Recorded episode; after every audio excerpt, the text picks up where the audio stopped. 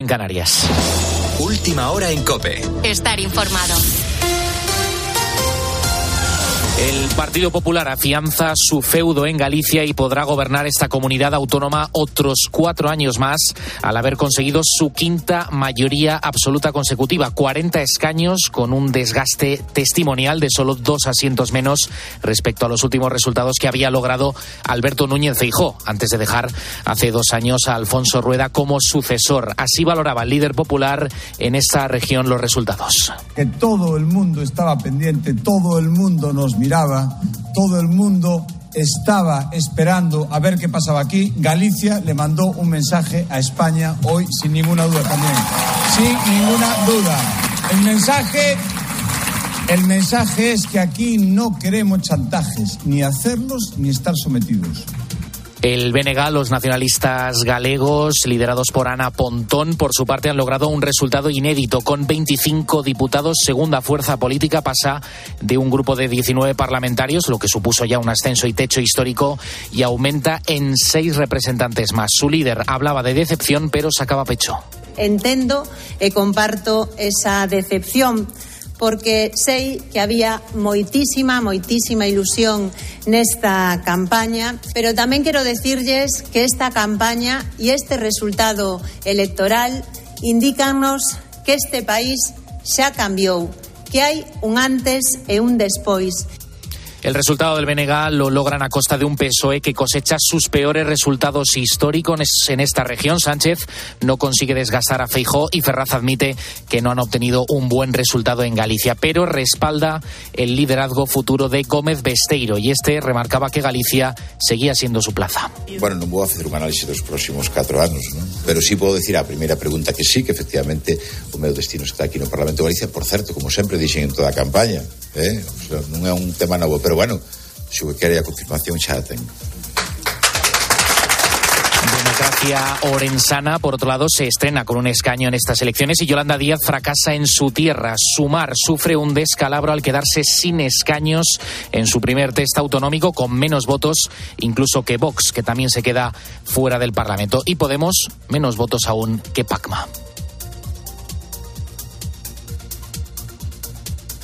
Más allá de los resultados de las elecciones gallegas, que los partidos van a analizar a lo largo de este lunes, hablamos también de lo que ocurre en el exterior. Hablamos ahora de la guerra en Ucrania. Rusia domina ya la ciudad de Advizka después de que Zelensky retirara este sábado sus tropas, aunque al parecer algunos de los soldados ucranianos seguirían atrincherados en una planta de la zona. En la cadena COPE, el almirante retirado Juan Rodríguez Garat nos explica qué supone en una guerra de estas características la retirada de tropas de una zona estratégica como es el Donbass? Políticamente eh, es una pérdida importante, una pérdida importante porque eh, con la con la victoria de sus tropas en Avdivka, eh, el propio Putin se ha hecho eh, dos excelentes regalos en, eh, en, vísperas de las próximas elecciones. Uno es el asesinato de Navalny y otro es la toma de, de la ciudad con la fuerza de ABC. Cope, estar informado. Continúa la guerra en Ucrania y también lo hace en Gaza. Allí el número de fallecidos roza los 29.000, según datos de, ofrecidos por Hamas, después de 135 días de ataques. Israel insiste en que no aceptará la llamada solución de los dos estados que impulsa, entre otros países, España. Tienes más información en nuestra página web en cope.es, donde, por cierto, puedes consultar todos los resultados, todo el análisis de lo que ha dado de sí la noche electoral en Galicia en, en nuestra página web, como te digo, en cope.es. Seguimos en la noche de Cope con Adolfo Arjona. Cope, estar informado. ¿Y tú? ¿Y tú? ¿Qué piensas? Escribe a Adolfo Arjona en Twitter en arroba la noche de Arjona. En nuestro muro de Facebook La Noche de Arjona. O mándanos un mensaje de voz al 650 564 504.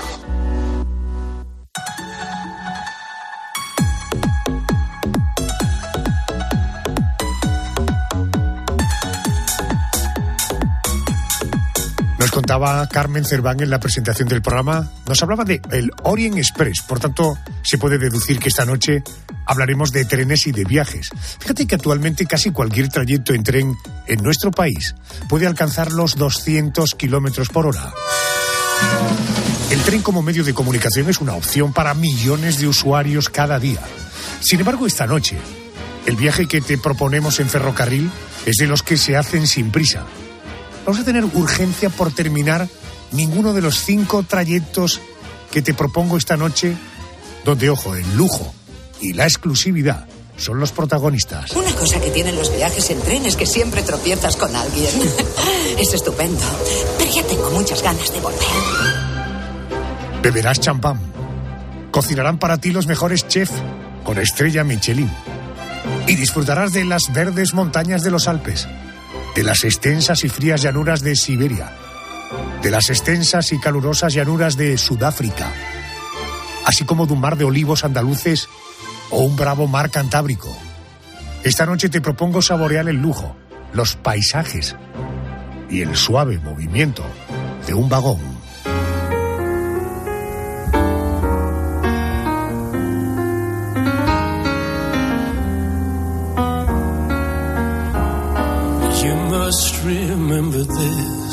A kiss is still a kiss. A sigh is just a sigh.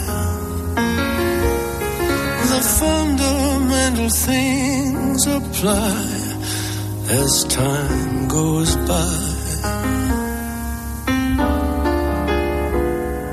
And when two lovers woo, they still say, I love you. On that you can rely.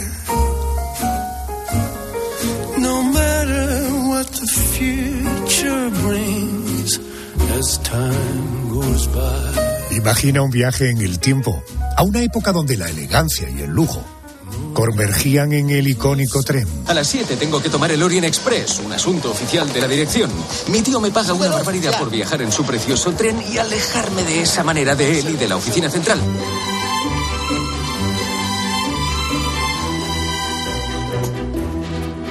Súbete conmigo al Orient Express, un tren de cortinas de terciopelo y cubiertos dorados, un tren que en cinco noches une dos ciudades mágicas, París y Estambul. Cada momento a bordo del Orient Express promete recuerdos que durarán toda la vida. Vamos a conocer detalles sobre este tren. Creo que ya tengo al otro lado del teléfono en conexión a Piluca de Miguel, es portavoz de la agencia de viajes Luxotren, que organiza viajes de trenes de lujo. Querida Piluca, muy buenas noches y bienvenida a COPE. Hola, buenas noches, Adolfo. Gracias por invitarme. Buenas noches. Antes de comenzar nuestro propio viaje en el Orient Express, eh, vamos a dar un brevísimo repaso a su historia. ¿Cu- ¿Cuándo comienza a operar? Creo que es como a finales de 1800. ¿Y cuál era la ruta original de este tren?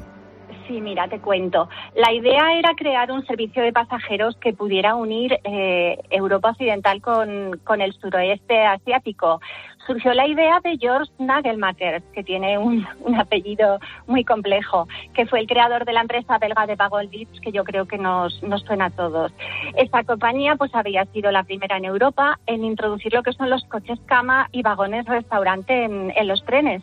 Y es una idea que él ya había puesto en práctica en Estados Unidos eh, porque la había copiado, digamos, del señor George Pullman, que también creo que nos va a sonar a todos su apellido. Entonces, digamos que el 4 de octubre del 1883 es cuando se inauguró el Express Orient. El tren salía dos veces por semana de la estación del Este en París y terminaba en la ciudad de Giurgiu en, Rumanía y pasaba por ciudades pues tan bonitas como Estrasburgo, Múnich, Viena, Budapest y Bucarest. Y luego ya fue en el 1889 ya cuando se terminó la línea hasta la propia Estambul. Y en 1891, pues el nombre ya oficial pasó a ser Orient Express. Correcto. Estamos hablando de, viajar en una réplica exacta del Orient Express, porque ¿cómo eran los camarotes y los salones del tren original de 1883 y ahora son muy diferentes? ¿O realmente han conseguido una réplica exacta? Pues a ver, mira, te cuento. Eh, realmente tenemos que pensar que en aquella época el que un tren tuviera agua fría y agua caliente ya era un lujo, porque eso no lo tenía nadie. Evidentemente no había, por ejemplo, duchas en lo que son las cabinas, porque antes, pues, eh, ahora mismo nos duchamos hoy todos los días, pero en aquella época, pues, no era lo habitual, ¿no? Entonces, eh, empezaron con, con, un trayecto de 40 personas que fueron invitadas, pues entre funcionarios, periodistas sobre todo, que eran los que tenían que publicar todo lo que habían visto de, este tren, ¿no? Y claro que ha cambiado mucho. Eh, ahora mismo ya tenemos Grand Suites y, y, Suites en donde se han incorporado lo que son mm, baños completos con ducha y con todo. Lo único sí que es verdad que intentan mantener ese encanto que tenía de la época, sobre todo de los años 20, de los años 30, de la época del Art Deco, con sus cristales de la LIC, con lo que es cubertería de plata, con la vajilla, con todo. Eh, sí que es verdad que hay unas cabinas que les llaman históricas, que sí que esas eh, no tienen lo que es eh, ducha ni, baño completo, porque sí que se asemejan más a las que había pues en aquella época.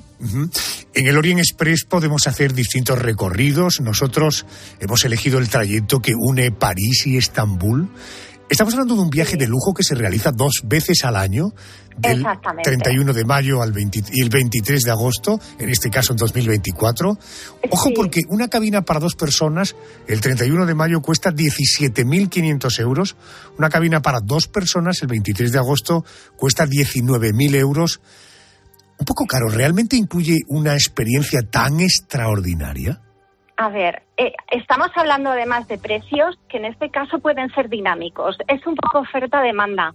Es decir, yo puedo mirar el precio hoy, ver uno, y lo puedo mirar mañana y ver un precio diferente. No, puede ser más caro que esto incluso. Exactamente, incluso, porque seguramente me estés diciendo los precios de las cabinas más sencillas. ¿Eh? Y luego además siempre los precios nos, los ofrecen en, libras esterlinas y luego las tenemos que pasar a euros, con lo cual todavía se, puede ser un poquito más caro. Pero a ver, es que estamos hablando de, experiencia, más que de vender trayectos en los cuales vamos a ver qué ciudades visitamos, estamos vendiendo lo que es la experiencia de vivirlo dentro de, este tren, vivir eh, lo que puede ser los paisajes desde tu cabina y toda toda, la experiencia que rodea, eh, eh, por ejemplo, la gastronomía, que te sirvan eh, tu mayordomo, que mm, todo lo que te rodea. Es que es todo, vivirlo más que nada. Entiendo. ¿Mm? El viaje comienza, decía, en París, concluye en Estambul. Estamos hablando de un viaje de cinco noches. ¿Qué paisajes, Piluca, qué paisajes vamos a ver? ¿Qué ciudades vamos a recorrer? ¿Hay paradas en ese trayecto? A ver, hay paradas, pero lo que son las paradas donde, donde tú puedes eh, parar y, visitar las ciudades eh, es en Budapest y Bucarest.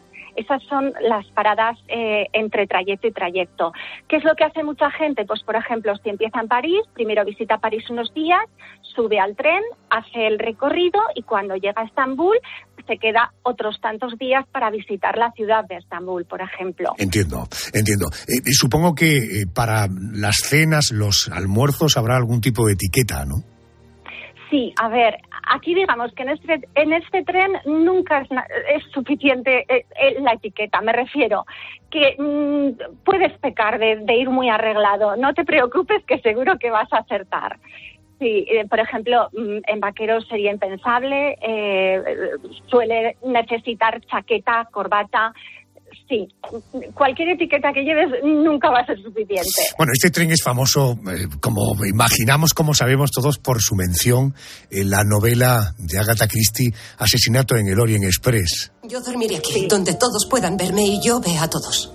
Deberían hacer todos lo mismo. Permanezcan en grupo hasta mañana por la mañana. El asesino no dudará en volver a matar. Peluca, en tu, en tu eh, sensación es eh, que el, libro ha influido en la percepción que el viajero debe tener o que va a tener en el viaje al Orient Express, porque claro, más allá de las muertes, hay descripciones del tren. ¿Tú crees que este libro ha contribuido a, además del precio y la exclusividad, a darle ese toque absolutamente exclusivo al Orient Express? A ver, yo creo que al final todo influye un poquito. Yo recuerdo cuando salió la, película que estamos comentando con Penélope Cruz, que hubo como un aluvión de peticiones y la gente se interesaba más. Eh, luego, además, es que no solamente es por todas las películas que hemos visto, eh, lo que hemos leído, eh, gente tan conocida como pudo ser Tolstoy, Lorenz Arabia, Marlene Dietrich, eh, Batahari. Quiero decir, es que tantos personajes que han viajado en el Orient Express y que eh, al final todos hablan de, de, este tren y se hace famoso por eso y por, por muchas cosas más, ¿no? Oye, la compañía que explota turísticamente este producto eh, de viajes, la compañía Belmont.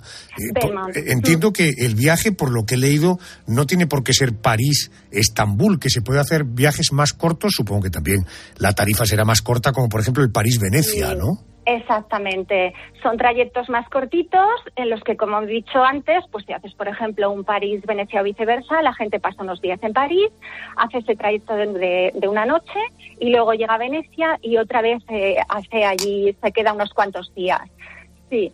¿Y el precio es sustancialmente inferior? A ver, el precio es más económico, lógicamente, puede ir a partir de los 3.000 y pico libras, pero también dependerá de la cabina que haya. Aunque parezca mentira, muchas veces las cabinas más caras son las primeras que se, que, en las cuales luego ya no hay disponibilidad, las primeras que se ocupan.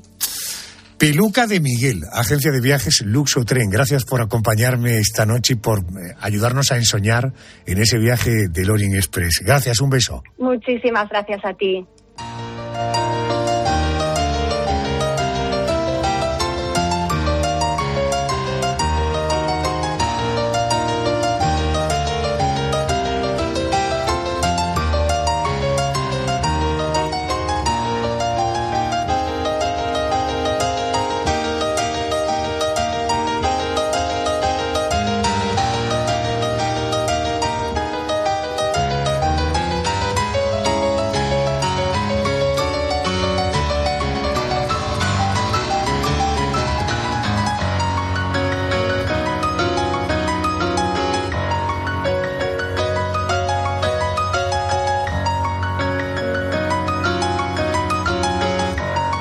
Esta es una, bueno, parte porque el tema es larguísimo, una preciosa, maravillosa pieza del grupo Génesis. Fíjate que en el vasto lienzo de la estepa siberiana, donde el horizonte se extiende hasta perderse en la infinidad, se despliega majestuosamente el telón de hierro del transiberiano. Este coloso de acero avanza imperturbable a través de la inmensidad, su rugido mecánico resuena en la quietud del paisaje y a través de las ventanas el pasajero creerá contemplar un lienzo en constante cambio, donde los bosques de coníferas y abetos parecen bailar al compás del frío viento siberiano. Es un viaje sin duda único, donde la contemplación de la naturaleza nos va a dejar inmovilizados. Atrévete, súbete conmigo al transiberiano original al de 1904 para recorrer los 9.000 kilómetros que separan Moscú y la ciudad de Vladivostok. Es la costa rusa del Océano Pacífico. Bueno, para viajar por la fría estepa siberiana, creo que ya tengo en línea a Helen Faust, es fundadora y directora de la agencia de viajes Viajar Solo. Helen, muy buenas noches y bienvenida a COPE. Buenas noches, Adolfo. Bienvenidos, bueno, bienvenidos a todos. gracias. Bienvenida, gracias por estar conmigo. en primer lugar, aclarar que actualmente este maravilloso viaje en el transiberiano no se puede hacer porque las fronteras con Rusia están cerradas por, en fin, razones bélicas, como todos sabemos. Eh, ¿Esto había ocurrido alguna vez o...? Mm, no, esto no había ocurrido alguna vez. Ahora, aquí hay una matización. Saber. Y, no están cerradas exactamente, o sea, mm, se podría hacer el viaje. De hecho, este año en, Fitur, pues se ha estado hablando de este tema, he estado hablando yo de este tema. O sea, yo si quisiera viajar en el transiberiano podría, ¿no?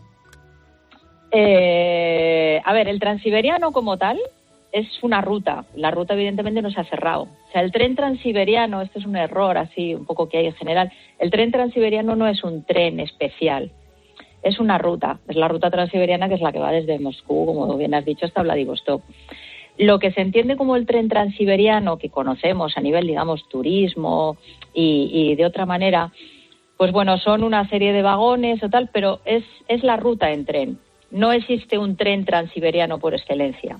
Entiendo, es como Es si habláramos de la ruta 66 que se puede ir en moto, en coche. En este caso el tren es la ruta transiberiana. Exacto, es la ruta transiberiana y entonces, bueno, hay trenes que continuamente están yendo y viniendo porque realmente es una ruta comercial y de pasaje y de, transporte de mercancías y de pasajeros y, y de abrir el, el, el país y el mundo.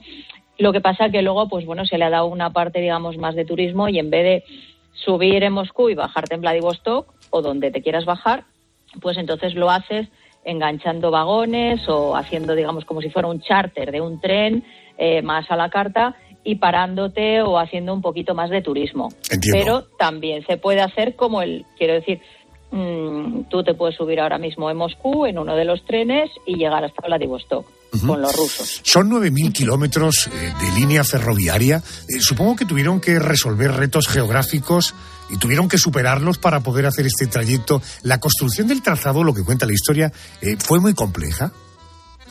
Fue muy compleja, sí. Fue muy compleja y duró muchísimos años, se hizo muchas etapas y evidentemente se quedó mucha gente en el camino y, y mucha gente no, no llegó a verlo, porque hablamos de décadas. Porque no es algo que digas, bueno, es como una casa, voy a construir una casa, la empiezo y la termino. Va a tramos, va a etapas y luego evidentemente la zona por la que discurre es una zona geográficamente muy complicada y muy inhóspita, sobre todo especialmente en invierno. En invierno es una es un mantón de nieve de, de metros de altura. Entonces, tiene una complejidad bastante fundamental. Ahora fue un hito.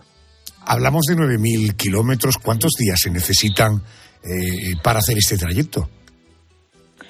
Bueno, si, si quieres hacer el, el viaje disfrutando un poco, digamos, como nosotros lo haríamos, es decir, para conocer, no solo subirte en el tren y hasta que te echan, pues mm, se recomienda entre mínimo 10, 15 días es lo ideal, 10, 12 días, dos semanas.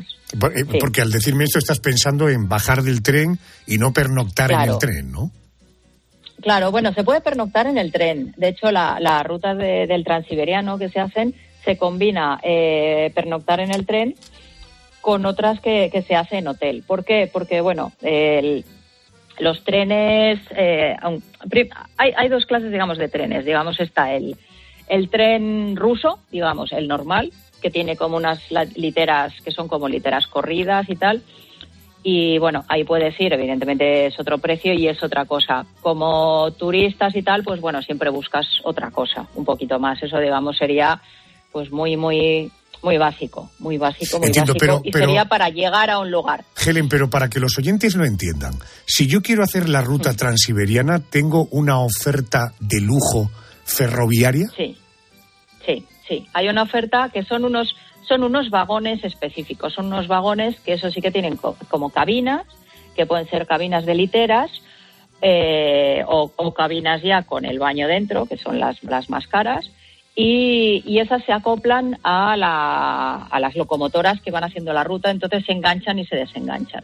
En tiempo se hacía el tren entero con locomotora, pero evidentemente eso es un coste altísimo. Entonces lo que se hace es que son una, varios vagones que se enganchan y se desenganchan, digamos, a la ruta. Entonces, pues yo voy pues hasta donde sea y aquí te paras, se desenganchan tus vagones y tú duermes en el tren o duermes en hotel. Ah, se, ha, se ha puesto lo de dormir en hoteles porque, a ver, es, es un viaje que no es absolutamente para nada barato, o sea, tiene un precio muy alto. Las cabinas, há- háblame de en el euros. tren es muy caro. Háblame de Bueno, euros. pues en euros lo, lo más básico, es decir, en una en cabinas de tren de literas de cuatro personas sin baño, con baños, un baño para todas las cabinas de un vagón, eh, empiezan por 3.500, bueno, eran antes, eh, 4.000 y pico euros. Luego, una cabina que es como si fuera una habitación de hotel pequeñita con tu baño independiente, eso ya se pone por los 10 o 12.000 euros. Entiendo, entiendo. Por eso, por eso se ha hecho el combinar con hoteles, porque además no es lo mismo un baño o una ducha de un tren que de un hotel. Entonces se alterna noches de hotel y noche de tren. No Oye. pierdes el encanto del tren. El paisaje que, que se ve a través de las ventanillas es tan bucólico como podemos llegar a imaginarnos. Eh, El paisaje es abrumador. La verdad es que es de una belleza increíble. Es de una belleza increíble. Es como eh, yo me quedaba mirando por la ventana y es como que, que no se pare esto jamás. Eh, tiene algo, tiene una especie de magia. Eh, en la zona de todos los bosques, los cambios que hay de, paisaje, de, eso. Y sobre todo, la, la, gente, poquísima, poquísima gente que ves espolvoreada por el camino, con pueblitos, en aldeas, que dices, estoy en otro mundo, estoy en otro mundo y, es como que, que, entras en otra dimensión, dices, ¿cómo puede ser que esto exista todavía? Y existen, y ahí no paras, quiero decir, porque son los sitios en los que tú pasas y pasas y pasas, no son las poblaciones en las que llegas a parar. Y, luego es muy bonito, de cambios. ¿Se come bien en el tren? Se come muy bien, se come muy bien, la comida es espectacular, muy bien, espectacular. Sí, tienen cocinas especiales y hacen cocina pues eh, rusa, evidentemente, y, es muy buena, una calidad estupenda. Eh, y luego pues tienes tu servicio de camareros. los vagones restaurantes son una maravilla porque son tipo colonial, así de estos rusos antiguos, con sus dorados, con sus colores, con sus sillas muy, muy llamativas, con las, los típicos vasos estos de té que van metidos como en una, una estructura de latón. Es una, eh, los cubiertos con, pues bueno, que están ahí con el, con el logotipo del transiberiano. es, es como que te lleva pues bueno, a, principios de, los 1900, ¿no? Helen, eh, eh, ¿cuidan eh, los detalles? En el caso del Orient Express, te dan un neceser de una piel estupenda, el billete de tren, de esos que merecen la pena guardar porque se convierte como una especie de recuerdo maravilloso. ¿Esos detalles también se, se cuidan o los rusos en esto son un poco más fríos? A ver, estos detalles también se cuidan, pero tienes que pensar que es Rusia. Entonces, no, no se puede comparar el, el nivel de detalle pues, soviético, al fin y al cabo es soviético, con nosotros, pero sí se cuidan. Tú tienes tu neceser, tú tienes tus detallitos, tú tienes tu billetito de, de tren, eh, una etiqueta especial para tu maleta. Y pues bueno, pues eh, los que nos dedicamos a esto, evidentemente, siempre buscamos que, la experiencia te pueda acompañar siempre, pues eso, con algún tipo de recuerdo que, digas, ostras, yo, yo he viajado en el transiberiano, yo he hecho la ruta transiberiana. Hacer la ruta transiberiana término, eh, si la definimos como una experiencia extraordinaria, ¿estaríamos exagerando? Para mí no, pero eso es muy personal. O sea, eh, mira, yo viajo muchísimo, muchísimo, muchísimo. Viajo mucho y sobre todo yo soy una enamorada del mar, de, todo. Y yo siempre digo que quitando los temas de mar, de navegación, de buceo y tal, que es lo que a mí me, vuelve loca, eh, para mí el, el, viaje más especial que he hecho en toda mi vida, y ya te digo que estoy viajadita, ha sido el transiberiano. Tiene algo, tiene algo absolutamente único. Sí. Qué bueno, qué bueno. Helen, gracias por atenderme a estas horas, muy amable. Muchísimas gracias a vosotros y bueno, pues para lo que queráis, aquí estamos. Buen viaje, gracias. Y te espero en el Transiberiano. Qué bueno, qué bueno, qué bueno.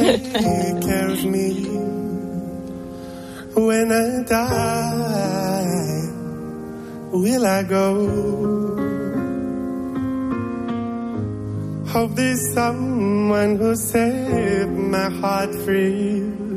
Nice to hold when I'm tired. There's a ghost on the horizon when I go to bed. How can I fall asleep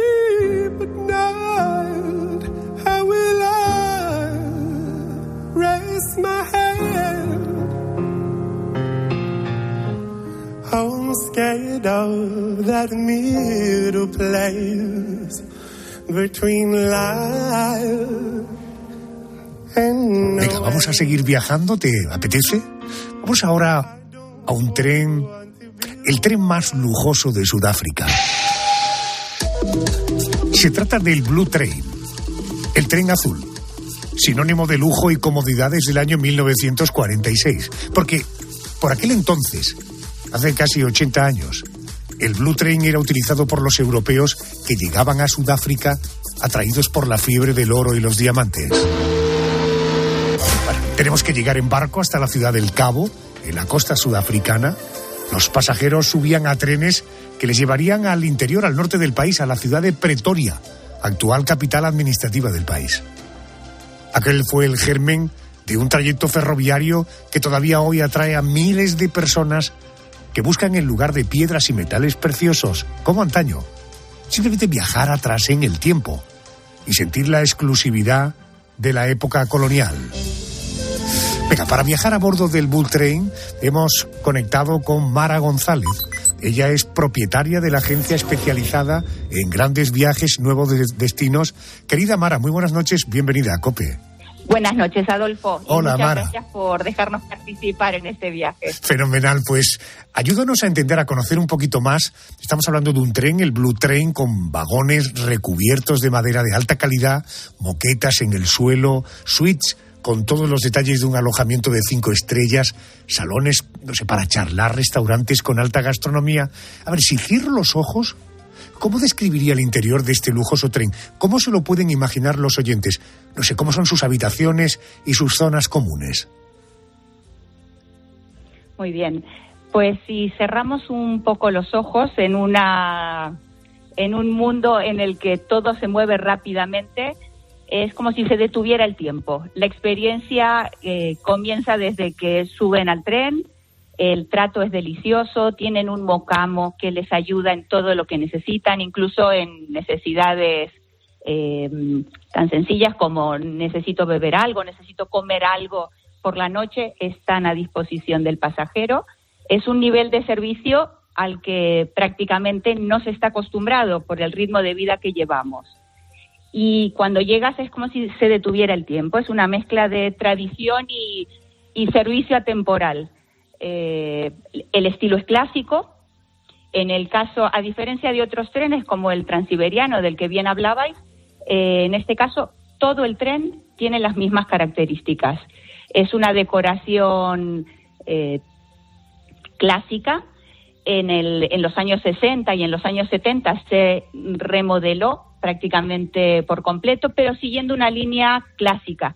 Por tanto, verán mucha madera, verán moquetas.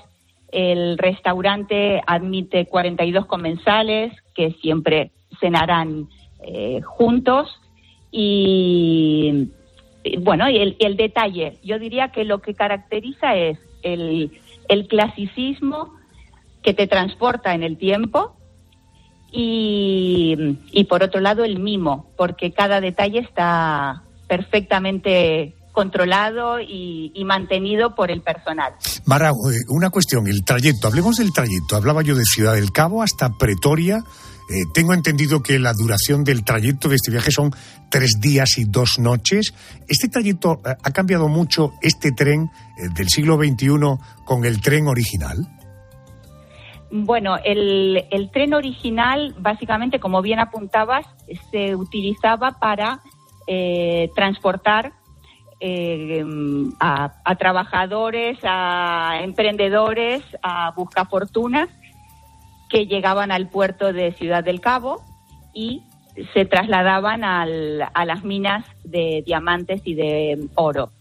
Eh, inicialmente el tren se, se, pensó para que llegara a conectar el sur de con la ciudad del Cairo, pero esto nunca se, se llegó a conseguir. Era una empresa demasiado ambiciosa. Eh, ¿Te refieres, y, perdona, de Sudáfrica a Egipto? Esa era la intención del trayecto. Exacto, conectar el sur con el norte. Qué fuerte.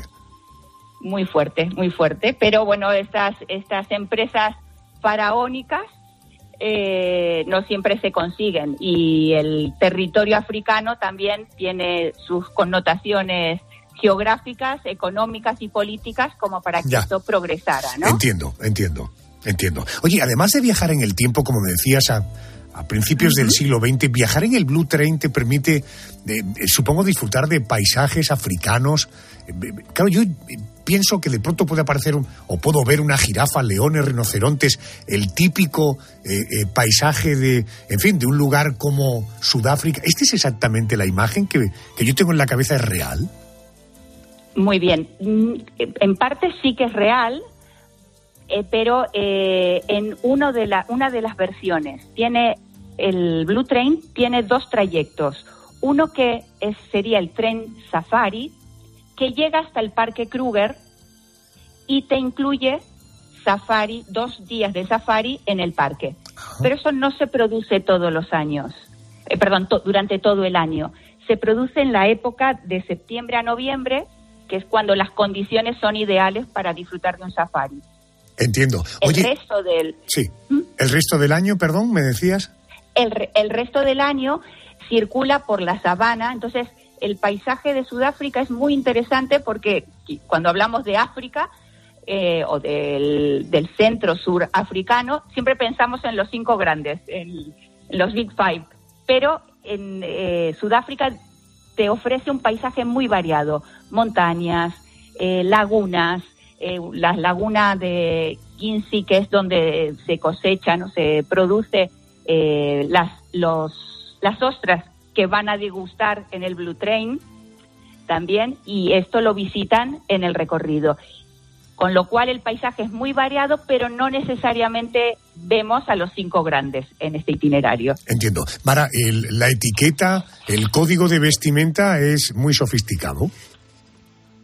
Bueno, eh, en, en general es un tren de lujo. Por tanto, la ropa casual que vistamos durante el día, porque luego haremos en el itinerario, se hace una visita a la ida y otra visita al regreso, en el caso de que hagamos el ida y vuelta. Eh, en el, durante el día el vesti- la vestimenta es casual, pero es un casual elegante. No sería el, el Sí, vestuario el que pantalón vaquero. de playa. No en pantalón vaquero ni en vestuario de playa, correcto. Y la noche más sofisticada, más glamurosa, ¿no? Sí, la noche ya sería una etiqueta. Si mm, en este caso las señoras engañamos un poco más porque con un vestido negro, un- unos Resolvéis.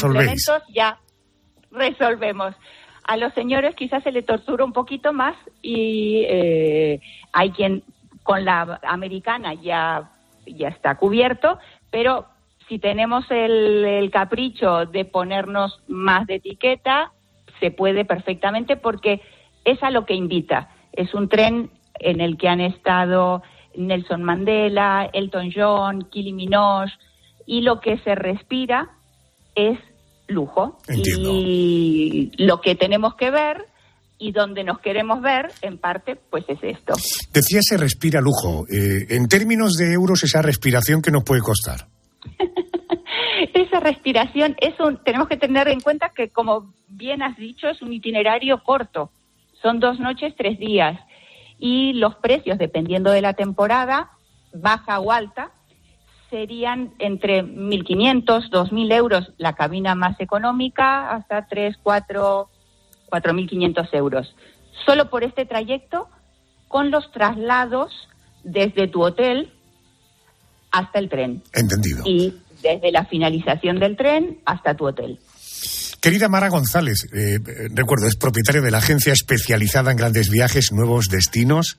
Gracias por ayudarnos a imaginar cómo puede ser ese maravilloso viaje por la sabana sudafricana. Gracias y buenas noches. Gracias a nosotros por poder hablar con vosotros esta noche. Gracias. Un abrazo. Gracias. Y si te digo que, eh, venga, vamos a quedarnos aquí en España.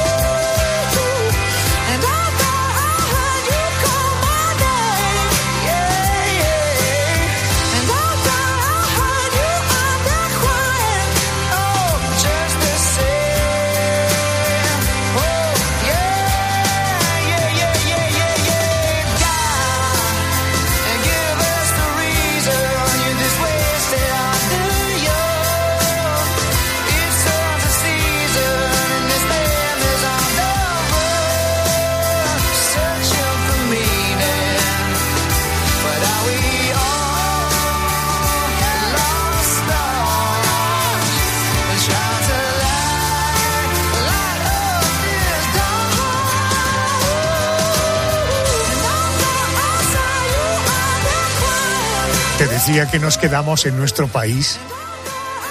Piensa en un viaje de lujo por el norte de España, recorriendo el País Vasco, Cantabria, Asturias, Galicia. Este año 2024 se cumplen 41 años desde sus inicios por las vías férreas de la cornisa cantábrica. Te hablo del Transcantábrico Gran Lujo, distinguido en Londres con el premio de al tren más lujoso del mundo, galardón otorgado por prestigiosos expertos internacionales. Ocho días de viaje marcados por la comodidad, el glamour, la gastronomía, la cultura, el descanso, el lujo, la diversión, ojo, y el norte de España. Me acompaña en este viaje, ya le tengo al otro lado del teléfono, María García Echerri, perdón, Echeredere. No es fácil, es jefa de expedición de trenes turísticos de lujo de Renfe. Querida María, buenas noches. Buenas noches, Adolfo. Ese apellido, ese apellido es duro, ¿eh? No, lo que pasa es que ya está muy españolizado. Con el cerebro ya, ya todo el mundo lo sabe, no hay que, no hay que complicarse. Perfecto, perfecto. Eh, eh, ¿Qué hace que el Transcantábrico esté considerado como eh, una experiencia única en comparación con otros trenes turísticos? Bueno, el Transcantábrico es el buque insignia de los trenes turísticos. Fue el primero y el que marcó lo que fue el ritmo de los otros. Entiendo. Es una, debe tener una historia, ¿no? Porque eh, ¿qué hay detrás de este tren? ¿Cómo termina convirtiéndose en un producto turístico tan valorado? Bueno, pues el proyecto empezó a formarse en 1900, bueno, él empezó a caminar en el 83 y es verdad que fue pues como un proyecto arriesgado, novedoso, no había otra eh, otra cosa así en España. Entonces una pequeña mm, empresa estatal de ferrocarriles eh, recién construida, que era FEDE, pues inició este proyecto. Entonces recuperaron y remodelaron un material, un material histórico que eran los, los coches que vemos ahora, que son los salones, unos pullman de, de, los años 20 y otro material que también venía de los años 60, que son las suites. Lo componen todo y comienza la andadura del, del Transcantábrico. Pero, pero bueno, estamos hablando de un tren de no hace mucho tiempo. Vamos, yo el dato que tengo es 1983. Ya nació de por sí con el objetivo de ofrecer una experiencia muy especial al viajero. Eh, ¿Cómo es el tren y qué capacidad tiene? Descríbenos para que nos hagamos una idea. Bueno, pues eh, estamos hablando de un tren que tiene mm, 14 suites repartidas en siete coches. Tiene una capacidad máxima eh, en ocupación doble de 28 pasajeros, es muy exclusivo. Luego tiene aparte las zonas comunes que están abiertas para todos los, los clientes que quieran pues eh, no estar en la habitación y tomarse algo mientras va el tren en marcha, que son unos salones eh, puestos al milímetro. Eh, hay que tener en cuenta que es un tren, entonces todo encaja y todo tiene que tener una medida exacta para que eh, no se salga y, permita el, el, el, que los pasajeros puedan pasar perfectamente por los pasillos, por las mesas sin molestar a nadie. Tengo entendido que vosotros ofrecéis dos tipos de viaje, uno más largo, ocho días, siete noches, y otro que es más cortito, de cuatro días y tres noches. Cuéntanos algo del, del, del, trayecto en las dos opciones, no sé, dónde comenzaría, dónde terminaría, qué ciudades o, qué hitos turísticos visitaríamos. Bueno, pues el itinerario de los ocho días y siete noches comenzaría o bien en San Sebastián y finalizaría en Santiago de Compostela o en el sentido inverso. Iniciamos en Santiago y finalizamos en, en San Sebastián. Eh, lo que es el trayecto, pues consiste en una serie de, de, trayectos en tren, siempre acompañado por un autobús que no, es el que nos lleva luego a donde no accedemos con el tren y nos lleva a las visitas. Eh, pues visitamos todo lo que es la cornisa cantábrica. Vamos pasando por todas las comunidades autónomas y se va visitando lo más representativo de cada una de ellas. Los precios, eh, tendríamos que estar hablando de, por ejemplo, la suite Gran Lujo en el entorno de 8.900 euros, por lo que hemos visto en la web, eh, 4.500 euros dependiendo de 8 o 4 días. Estamos hablando de entre 4.500 y 9.000 euros. Sí, efectivamente. Lo que es el trayecto completo, el de los 8 días, 7 noches, iría a partir de, o sea, son 8.900 euros por persona en ocupación doble. Una pareja serían 17.800. Entiendo. Y luego ya las rutas cortas, que hay dos, hay dos fechas señaladas, que es una novedad que se va a hacer este, esta temporada 2024. Mm, uno saldría de Oviedo, finalizaría en San Sebastián y otro tendría inicio en Santiago de Compostela y finalizaría en Gijón. Y ahí estamos hablando de 4.500 euros por persona en, en suite doble. Eso es, es decir, que una pareja sería 9.000 euros. ¿El, 9.000. el tren se suele llenar? Sí, este tren tiene una demanda altísima y una ocupación del 100%. ¿Qué tipo de público va? ¿Extranjero o público nacional? Mm, Eso va también cambia. No todas las temporadas tenemos una pauta igual.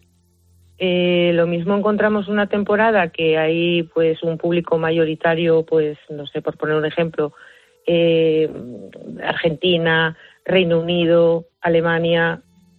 Eh, el año pasado, por ejemplo, pues el público francés, la verdad que tuvo mucha acogió muy bien lo que es la, la oferta del transcantábrico. España también viaja bastante gente de- del país.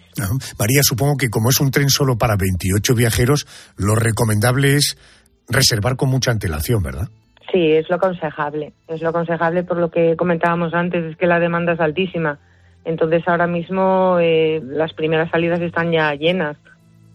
Entonces sí que es aconsejable que se, que se prevea un poquito, con un poquito de antelación, porque luego pasa que no tenemos la fecha que queremos Claro. para viajar. ¿Para las fechas de este verano ya hay reservas? Sí, sí, sí, tenemos toda la temporada, ya digo que a principio de temporada ya está completo y luego ya de cara al verano pues ya queda muy poquito, es que son muy pocas suites. Claro, entiendo, entiendo. Bueno, eh, eh, vamos a cambiar de lugar. Dejamos el norte y nos venimos al sur. Pero miénteme aunque sea, dime que algo queda entre nosotros dos, que en tu habitación nunca sale el sol, no existe el tiempo ni el dolor. De igual forma que el Transcantábrico Gran Lujo nos ofrece la oportunidad de recorrer el norte de España. También el sur de nuestro país nos brinda la oportunidad de retrotraernos a la romántica Belle Époque, la época dorada de los viajes continentales. Nos subimos al tren al andaluz.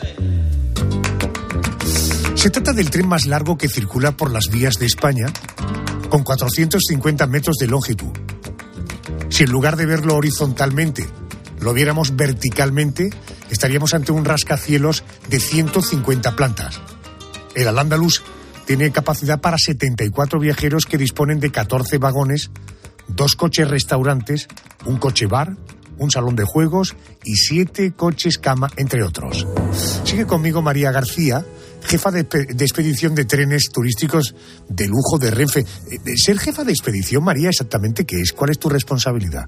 Bueno, el responsable de expedición o jefe de expedición lo que hace es la coordinación absoluta de todo lo que pasa dentro del tren. Eh, hay que tener en cuenta que a bordo viaja un equipo de aproximadamente 15 personas, más el personal exterior, entonces hay que coordinarlo todo. Para una especie de coordinadora del viaje, ¿no?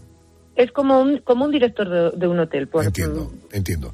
Pero vamos, no tendrás el castigo de tener que estar viajando siempre o en el Transcantábrico o en el Al-Ándalus, ¿no? Porque eso, eso debe ser un castigo.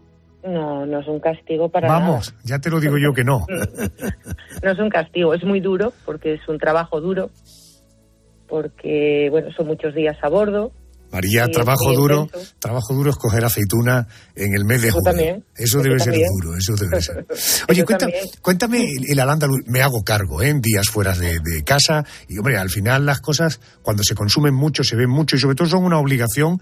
Esto como cocinar. Cuando uno hace el arroz del domingo es fantástico, es una ópera. Pero cuando tienes que cocinar todos los días, mañana, tarde y noche, ya no es tanta, tanta sinfonía, ¿no? Cuéntame cómo es el Al-Ándalus. ¿Es muy diferente al Transcantábrico? A ver, son dos trenes distintos. Hay que tener en cuenta que el Transcantábrico circula por una vía que es de ancho métrico. Hay un metro entre carril y carril de la vía. Aquí estamos hablando de un tren que circula por un ancho convencional. Entonces es más ancho. Se nota, parece que no, pero 20 centímetros se nota. Y, y es un tren que se ve, que se, que se nota, es majestuoso, es como un palacio rodante. Además, la decoración lo hace espectacular. Tanto los salones como las habitaciones. Es un tren que, pues eso, lo que comentabas, que nos lleva a la época de, de a la Belle Époque, al, al Foxtrot. Es, es muy, muy, muy especial. Sevilla, Jerez, Cádiz, Ronda, Córdoba, Úbeda, Baeza, Granada, Málaga. Eh, eh, ¿Cuáles son las, las diferentes categorías de alojamiento, háblame también de precios y de servicios y comodidades que incluye.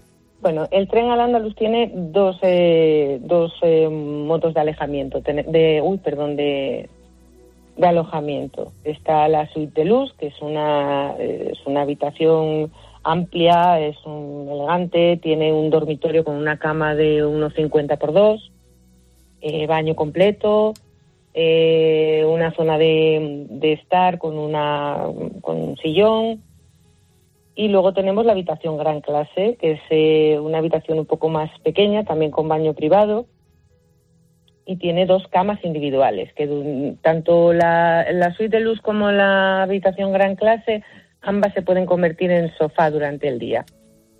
Y luego estamos hablando de los precios, pues hay la diferencia, que es lo la única diferencia que hay entre, entre los dos modos de alojamiento. El resto es todo igual, está todo incluido en, el viaje. Igual te refieres que el transcantábrico. Todos, todos los trenes turísticos eh, que nosotros llevamos llevan el mismo funcionamiento. Eh, a lo que me refiero igual es que al, haber dos modos de, alojamiento, que no es que haya una primera clase y una segunda clase, solo cambia lo que es el modo de la habitación dentro del tren y eso influye en el precio. Estamos hablando de, por persona en el entorno de 8.900 y si el trayecto es más corto, 4.500. No, en la ruta andaluza, en el Al-Andalus, estamos hablando de en una suite de luz, el precio son 6.700 euros por persona en ocupación doble. Hablamos de 13.400 por pareja. Y si se elige una habitación doble, o sea, en gran clase, serían 5.600, unos 11.200 euros por pareja. ¿Se come bien en el andaluz? Se come maravillosamente bien en todos nuestros trenes. Llevan una cocina a bordo donde se prepara lo que son los menús de, de a bordo. Los desayunos son espectaculares, hay zona buffet y aparte puedes encargar al personal de, de, cocina, pues hay una carta donde se elige lo que, lo que se quiere y luego sí son unos menús cerrados, pero unos menús que, bueno, pues tocan un poco lo que es la gastronomía de la zona y también están eh, muy europeizados para, para la diversidad de la gente que viene. Permíteme una duda personal, eh, que confío que haya más personas que la tengan también. Este, el, el tren, el andaluz me refiero, comparte vías con el resto de trenes de Renfe o de compañías privadas. Digo, lo digo porque yo soy un usuario frecuente de las estaciones de trenes entre Málaga y Sevilla y nunca he visto un tren tan espectacular en sus vías. Eh, eh, ¿Cómo es posible? Bueno, todos los trenes turísticos circulan por las mismas vías que el resto de los trenes. En el caso del Al-Ándalus, eh, hablamos de ancho convencional y, por ejemplo, tiene inicio y fin en Sevilla, en Santa Justa está nuestro tren. Lo que pasa que hay unos días señalados que son los de los de inicio y llegada y unas horas. Será que no que no ha coincidido, pero vamos, están ahí, están ahí a la a la vista ¿eh? y comparten vía con los demás trenes. Yo que, que, soy un usuario de tren de ferrocarril, tengo mi tarjeta, me parece que se llama Más Renfe. Esa tarjeta no me va a ayudar a abaratar el precio ni nada de esto, ¿no? los trenes turísticos tienen fijado un precio por temporada, entonces no admite ningún tipo de, descuento, no. Por desgracia no se puede utilizar eso ni los puntos. Ya. Por lo menos por ahora. Bueno, y en todo caso, ¿pero suma puntos o no suma puntos? No, tampoco. Tampoco, lo siento, lo siento. Se, se mirará y se están, vamos avanzando y vamos modificando muchas cosas. A lo mejor se llegará a ese punto, pero por ahora no hay que ser una persona eh, con mucho dinero, con mucho, mucho, mucho dinero para, para vivir una experiencia de este tipo, María. Desde los trenes turísticos lo que hacemos es abrir el abanico para que todo el mundo pueda acceder. Mm, yo entiendo que estamos hablando de precios muy altos, pero la oferta de trenes van, pues en el norte, por ejemplo, hay mucha diversidad de trenes. Aparte del Transcantábrico está el Costa Verde o el Expreso de la Robla entonces, a partir de unos 1.100 eh, euros por persona se puede viajar. ¿Y son trenes también con un punto de exclusividad? Sí, el Costa Verde, eh, que ahora mismo se llama Costa Verde, eh, fue la réplica que se hizo mm, debido a la alta demanda que tuvo el Transcantábrico. se hizo en los talleres del Berrón y entonces se hizo como un gemelo Y entonces ese gemelo ahora es el Costa Verde, hace una ruta más, eh, más corta de días, eh, tiene viajes cortitos, entonces ahí podemos ir desde los, hay temporada alta, temporada baja, pues desde los 2.300 euros por persona en ocupación doble. Perfecto. María García es la eh, jefa de expedición de trenes turísticos de lujo de Renfe. Por cierto, tu segundo apellido serías tan amable de nombrarlo tú, que seguro que tienes más habilidad. Eh, está muy españolizado, Seredre. Perdón, ¿lo puedes repetir? Seredre. Seregre. Hmm. Correcto. María, gracias por atenderme y que tengas buen viaje. Muchas gracias. Gracias a vosotros. Cuando mañana te subas a un tren de cercanías para llegar a tu puesto de trabajo o a tu cita con el médico, recuerda que existe otra forma de viajar en tren. La forma sosegada, rodeados de lujo y comodidades. O sea, disfrutando de un paisaje diferente donde reinan los espacios naturales.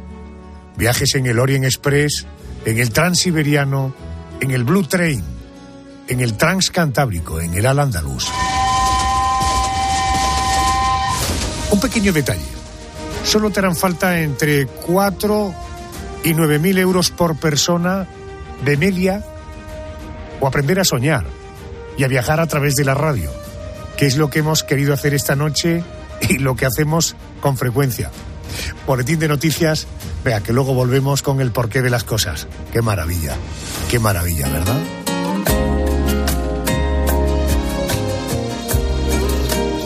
El dinero no da la felicidad, pero quita los nervios.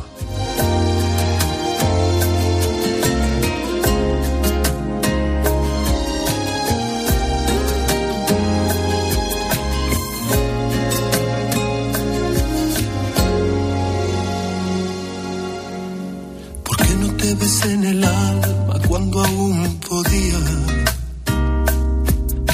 ¿Por qué no te abracé la vida la tenía? Y yo que no me daba cuenta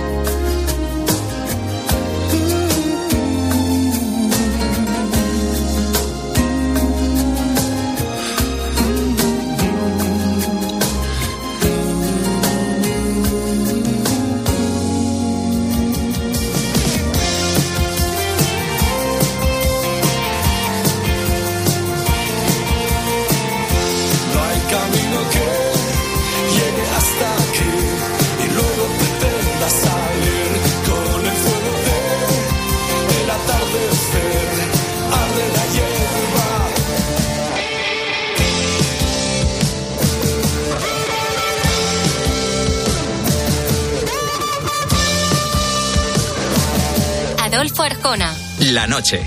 Cope, estar informado. Te podríamos decir que no te pierdas este martes tiempo de juego en Cope, porque vas a vivir toda la emoción del deporte. Porque nadie te va a contar el fútbol así. Este programa hace cosas muy raras, muy raras. Pero te voy a decir una palabra que lo resume todo. Champions. Este martes desde las ocho y media de la tarde, la ida de los octavos. Inter Atlético de Madrid. ¡Todo listo! Tiempo de juego con Paco González, Manolo Lama y el mejor equipo de la radio deportiva. El número uno del deporte. Y recuerda, la información también continúa con Ángel Expósito y la linterna en Cope Más, Onda Media, Cope.es y la aplicación móvil.